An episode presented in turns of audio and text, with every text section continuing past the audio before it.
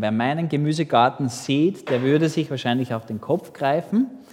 Ähm, wenig, also wenig Begeisterung, eher Mitleid würde bei dir aufkommen, wenn du das siehst, wie meine Paradeiserstauden und so weiter gedeihen und sich ausbreiten. Beim Gärtnern bin ich ganz einfach außerhalb von meinen Begabungen und Talenten, das sage ich einfach gleich dazu. Aber ein bisschen was verstehe ich doch, nämlich ähm, es kann nichts anderes wachsen als das, was ich sehe. Okay, also das ist mir bewusst, so weit kenne ich mich aus. Die Sorte, die ich anpflanze, die wird auch wachsen, falls etwas wächst. Ähm, und keine andere Sorte, okay? Es wird keine andere Sorte wachsen. Ähm, und manche von uns könnten wahrscheinlich jetzt da die eigentlichen Namen von diesen, ähm, ja, ich weiß nicht einmal, ob es ein Gemüse oder Obst ist, äh, Paradeiser, ähm, oder vielleicht sogar die lateinischen Namen. Bei mir ist es ganz einfach so, ich habe einen Samen für gelbe Tomaten und wenn ich den ansehe, dann kommen gelbe Tomaten dann raus. Ähm, es werden keine roten wachsen, so weit weiß ich, so weit kenne ich mich aus. Und wenn ich den Samen von diesen großen, dicken Tomaten ansehe, dann wird was als Frucht hervorgehen? Natürlich genau solche und so weiter. Ja? Und ich, ich nehme sozusagen den Samen und ich lege den in die Erde, ich lege ihn in sein Grab sozusagen und von dort kommt er dann lebendig zurück und er wächst und er wächst ähm, bei anderen mehr als bei mir. Ähnlich ähnlich wie der bei der Geburt, da wo auch ein Kind irgendwie aus der Dunkelheit des Mutterleibes herauskommt, oder? Und ans Licht herausstößt und plötzlich wird Leben sichtbar, wo vorher nur eben Dunkelheit gewesen ist. Und das letzte Mal, vor zwei Wochen, habe ich ja über die Veränderung, die Gottes Wort in unserem Leben, in unserem Herzen vornehmen möchte, ähm, gepredigt, dass Gott unser lebendiges Herz umformen möchte. Und so will ich mich heute eher auf den Schritt vorher konzentrieren. Woher dann eigentlich dieses neue Leben, dieses lebendige Herz, das weiche Herz kommt? Weil bevor Gott, der Töpfer sozusagen, der, den, der das gute Ziel ja verfolgt mit dem Thron, sein Werk anfängt und uns Jesus immer ähnlicher macht, müssen wir uns eigentlich die Frage stellen, ja, was hat Gottes Wort, die Bibel ganz konkret, denn überhaupt mit Wiedergeburt zu tun? Gehört das irgendwie zusammen? Braucht man das? Ist das notwendig? Wie spielt das mit? Und Wiedergeburt, man, man spricht ja oft von wiedergeborenen Christen und so, das ist an sich ja eigentlich gar kein guter Begriff, weil er missverständlich ist, oder? Weil als Christen sprechen wir niemals von einer Reinkarnation. Okay, das ist ja eigentlich, was die Wiedergeburt wäre. Also, dass ein Mensch einen leiblichen Tod stirbt und dann in einem neuen Körper zurück auf die Erde kommt. Ähm, das hat mit dem christlichen Glauben nichts zu tun. Und es heißt auch nicht, dass ein Mensch stirbt und dann sozusagen irgendwie mystisch, geistlich ähm, wiedergeboren wird und dann vielleicht ein Teil von einem großen Ganzen oder ein Teil von Gott wird oder selbst ein Gott wird, ähm, das ist damit nicht gemeint, sondern besser ist vielleicht der Begriff einer neuen Geburt, einer neuartigen Geburt oder einem, einem Geborenwerden von Neuem, nicht wieder, nicht wieder dasselbe oder so. Und Jesus spricht genau darüber mit einem der führenden Männer im Johannesevangelium Kapitel 3, einer der führenden Männer im jüdischen Volk damals.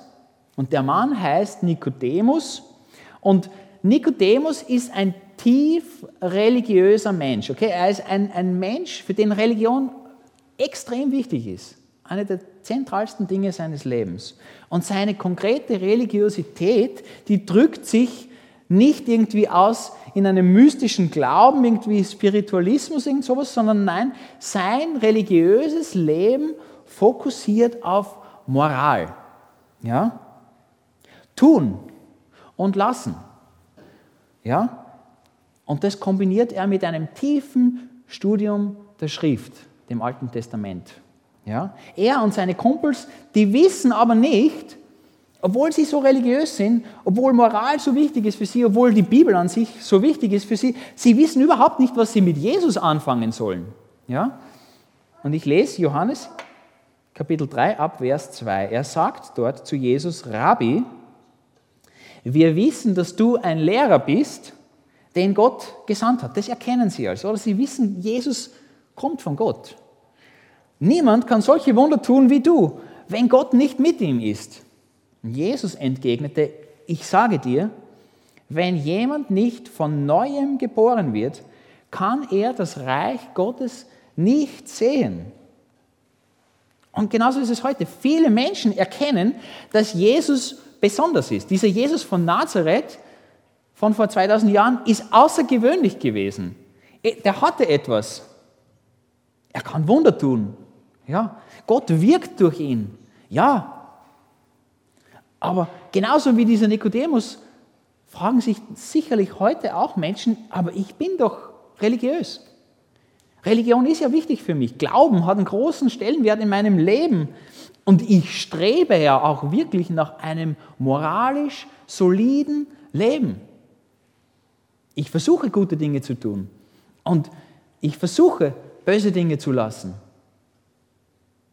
Aber Jesus öffnet dem Nikodemus und allen Menschen, die so denken, was radikal anderes. Er sagt, Gott und sein Reich kann ein Mensch niemals sehen. Außer es findet eine neue Geburt statt. Das ist es, was notwendig ist, um in Gottes Reich zu kommen. Und das ist sehr verwirrend, oder? Also das war unglaublich verwirrend für Nikodemus damals, dass seine Religion unwichtig war, dass sein Streben nach Moral die Nadel in keine Richtung bewegt hat und dass sein ganzes Wissen über Gottes Wort zu nichts Nütze war eigentlich für ihn. Und Jesus ihm sagt, du brauchst was ganz was anderes. Alle diese Dinge helfen dir überhaupt nicht. Und er fragt also, wie kann ein Mensch, wenn er alt geworden ist, wir wissen nicht, wie alt der Nikodemus war, wie kann ein Mensch, der alt geworden ist, ist ja völlig egal, oder? Auch mit zwei Jahren ist es zu spät. Wie kann der nochmal geboren werden? Er kann doch nicht in den Leib seiner Mutter zurückkehren und ein zweites Mal auf die Welt kommen. Er denkt an Reinkarnation, an Wiedergeburten. Jesus erwiderte, ich sage dir eins, wenn jemand nicht aus Wasser und Geist geboren wird, kann er nicht ins Reich Gottes hineinkommen. Natürliches Leben bringt natürliches Leben hervor. Geistliches Leben wird aus dem Geist geboren. Darum sei nicht erstaunt, wenn ich dir sage, ihr müsst von neuem geboren werden. Und hier ist der Unterschied. Eben, Nikodemus denkt, wenn er Jesus reden hört, ja, er, auf eine Art Reinkarnation, dass er neu auf die Welt kommen muss. Und er denkt, wie kann das passieren, dass jemand wieder in einen Mutterleib rein, geht ja nicht, körperlicher Tod und dann wieder eine Geburt, das schließt er aus, das kann Jesus ja nicht meinen, das ist ihm bewusst. Wie kann das geschehen, fragt er. Wie geht das? Und Jesus gibt eigentlich eine geheimnisvolle Antwort. Oder? Eine Geburt muss stattfinden aus Wasser und Geist. Was meint er damit? Fragt sich Nikodemus, fragen uns wir. Und Vers 6 gibt uns dann Aufschluss. Und er, Jesus, sortiert das Leben in zwei Sorten, ja? ähnlich zu den Gemüsesamen. Nikodemus atmet, ja? sein Gehirn funktioniert, er kann sich bewegen, sein Herz pumpt Blut und so weiter. Er ist auf natürliche Weise lebendig. Aber Jesus sagt ihm, dass er geistlich tot ist. Er spricht von einem toten Herzen, dieses Herz aus Stein, das ich vor zwei Wochen angesprochen habe, das Hesekiel nennt. Und Nikodemus kann das nicht verstehen. Er als religiöser Lehrer kann damit nichts anfangen. Und das ist ja auch keine angenehme Nachricht, das zu hören, oder? Die, Jesus bringt ihm hier keine gute Nachricht, wenn er ihm den Tod attestiert, sozusagen, oder?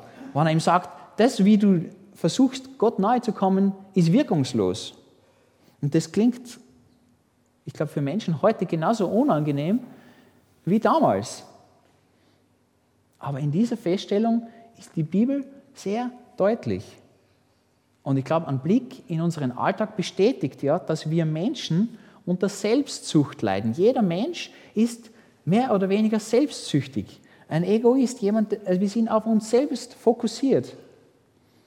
Und das nimmt halt größere und kleinere Ausmaße in unserem Leben an. Und die religiösen Spielarten die sich in unserem Leben auf der Erde so ergeben, die begrenzen sich irgendwie auf eine, eine Art mystische, spirituelle Art, die, die tendenziell nach innen blickt, dass ich in mich hineinschaue auf das Ich, oder sie zeigt sich darin, ähm, dass ich mich selbst verbessere am Ende des Tages, oder? Dass ich versuche, neue moralische Levels zu erreichen, dass ich immer mehr das Böse lasse und immer mehr das Gute tue und so mich selbst und die Welt eigentlich besser mache. Und das alles sind eigentlich nur Resultate, Früchte von diesem geistlichen Tod, den Jesus anspricht, den Gott allen Menschen in der Bibel attestiert. Er sagt, alle Menschen leiden unter diesem Problem. Keiner ist ausgenommen. Dieses Streben nach Verbesserung oder dieses innere Suchen sind Symptome, dass die Menschheit tatsächlich unempfänglich geworden ist für Gott. Durch die Sünde, die in unserem Leben eben ihren Platz hat. Und das ist unangenehm, sich das selbst einzugestehen, das festzustellen, dass sich das nicht verhindern lässt. Ich kann es nicht ablegen, ich schaffe es nicht das ist ja die Religion, oder? Dass ich versuche, besser zu werden. Und es geht nicht. Ich schaffe es nicht. Ich werde nicht besser. Aber wir brauchen nicht so verwirrt davongehen wie Nikodemus damals vielleicht. Weil wir haben heute die ganze Bibel in der Hand und das bietet uns einen Vorteil. Was hat es mit dieser Geburt von Neuem auf sich? Das ist die Frage, die hier zentral ist. Und es ist ein praktisches Prinzip, das ich in der Bibel lese. Ah, das ist ein praktisches Prinzip, das ich anwende, wenn ich in der Bibel lese. Das, wann ich auf so eine Stelle stoße, da wo ich vielleicht nicht sofort, wo nicht sofort erklärt wird, ja, was bedeutet das denn oder wie schaut das denn aus oder wie funktioniert das?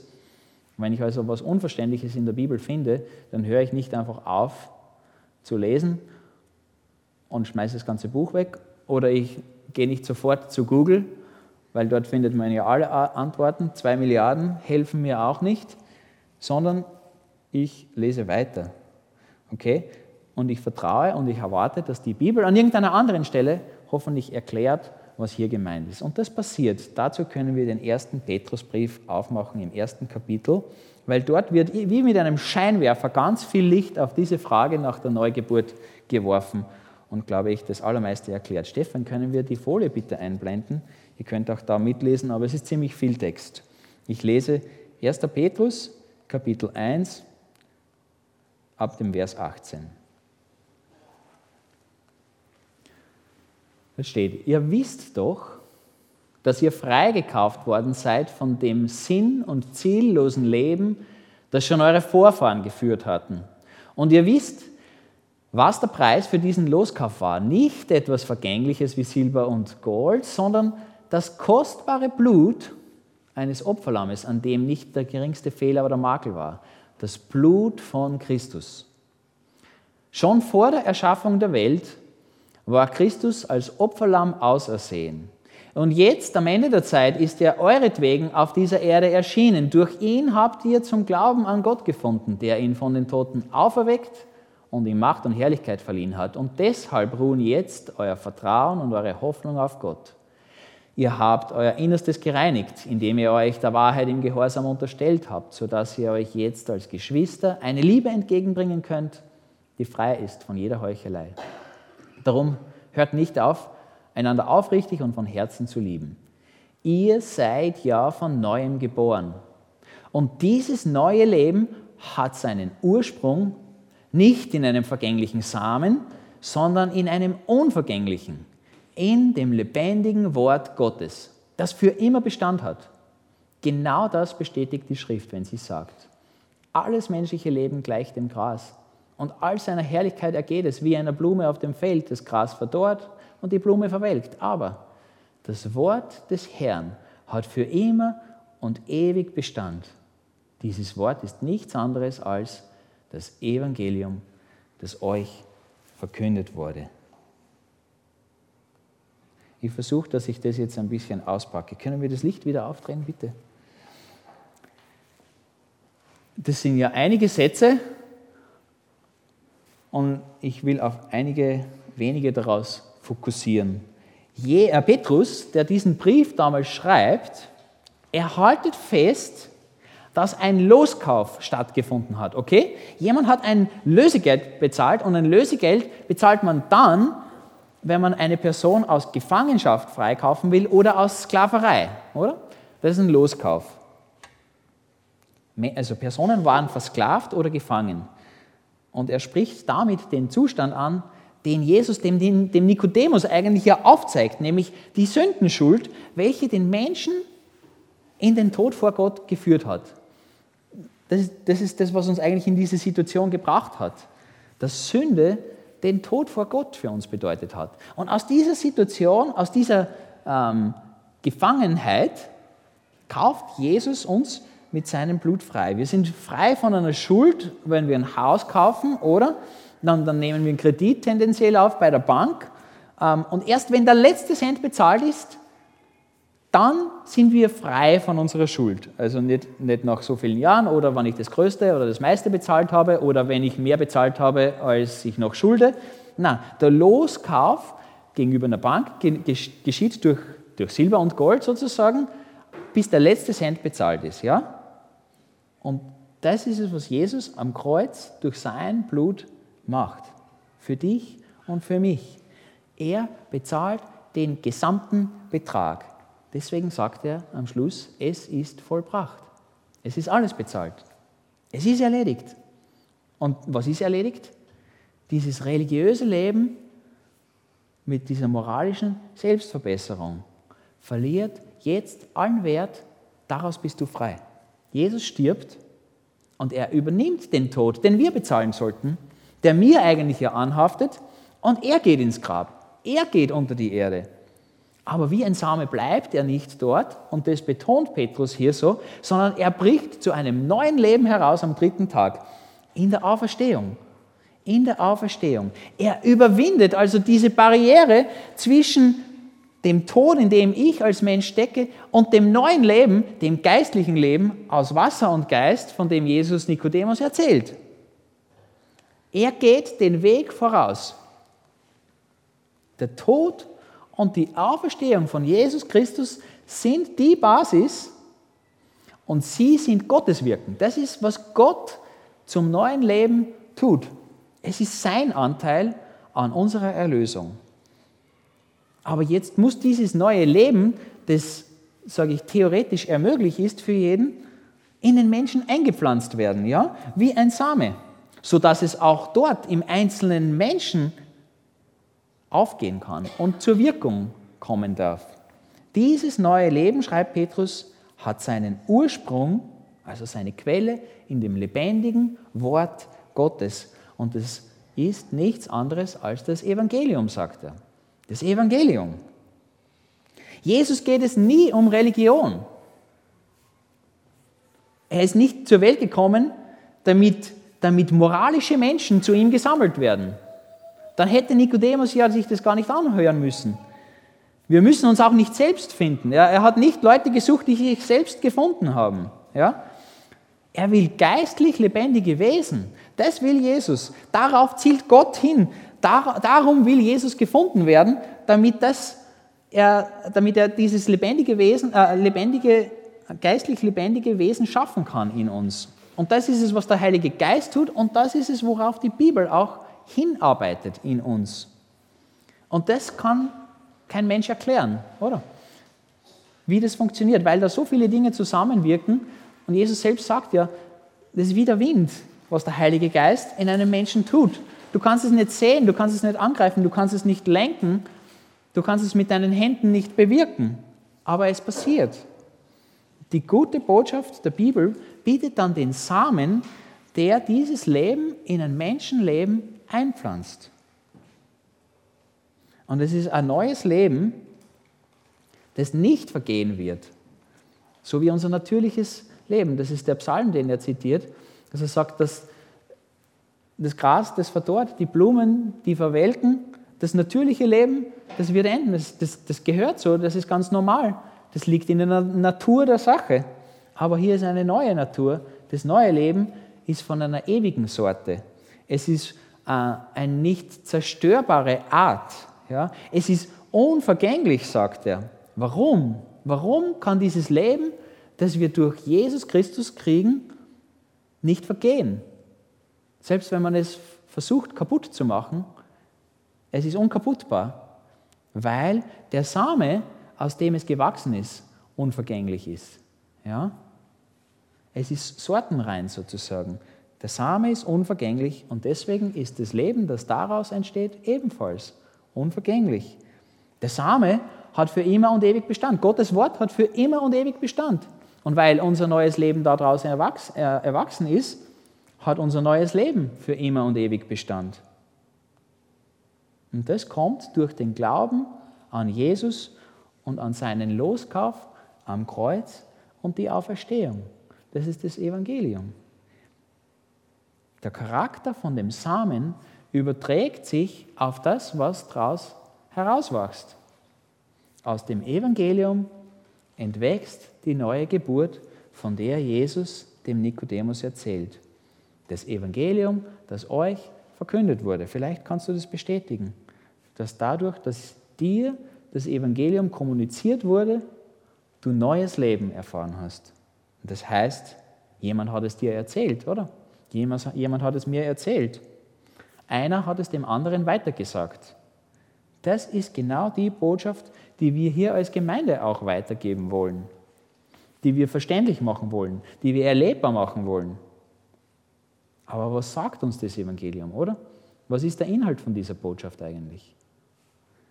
Naja, das Evangelium ruft jeden einzelnen Menschen zur Umkehr auf. Das ruft Jesus jedem einzelnen Menschen zu. So wie er beispielhaft dem Lazarus ins Grab zuruft, komm heraus aus deinem Grab. Komm heraus aus dem Grab. Das neue Leben ist schon geschaffen. Das Fundament hat Jesus schon gelegt. Der Weg in die Ewigkeit ist schon frei. Aber folge dem Ruf von Jesus. Lazarus hätte im Grab bleiben können. Er hätte, sich das er hätte im Grab bleiben können. Aber nein, er hat den Ruf von Jesus gehört und er hat selbst die Schritte gesetzt. Und genau dieselben Schritte vom Tod zum Leben kannst du machen, können wir machen. Die Frage ist, an der alles hängt, ist, glaubst du das? Glaubst du das? Und glaub es nicht, weil ich es sage oder nicht nur, weil ich es sage, ja? Die Menschen erzählen vieles, ich könnte vieles erzählen. Du hast die Möglichkeit, dass du selber die Bibel aufmachst und da drin das Evangelium erlebst dass du Jesus kennenlernst, dass du von seinem Tod, von seiner Auferstehung erfährst und das in dein Leben, in dein Herz einpflanzen lassen. Prüfe es selber nach, aber zögere nicht. Schieb es nicht hinaus.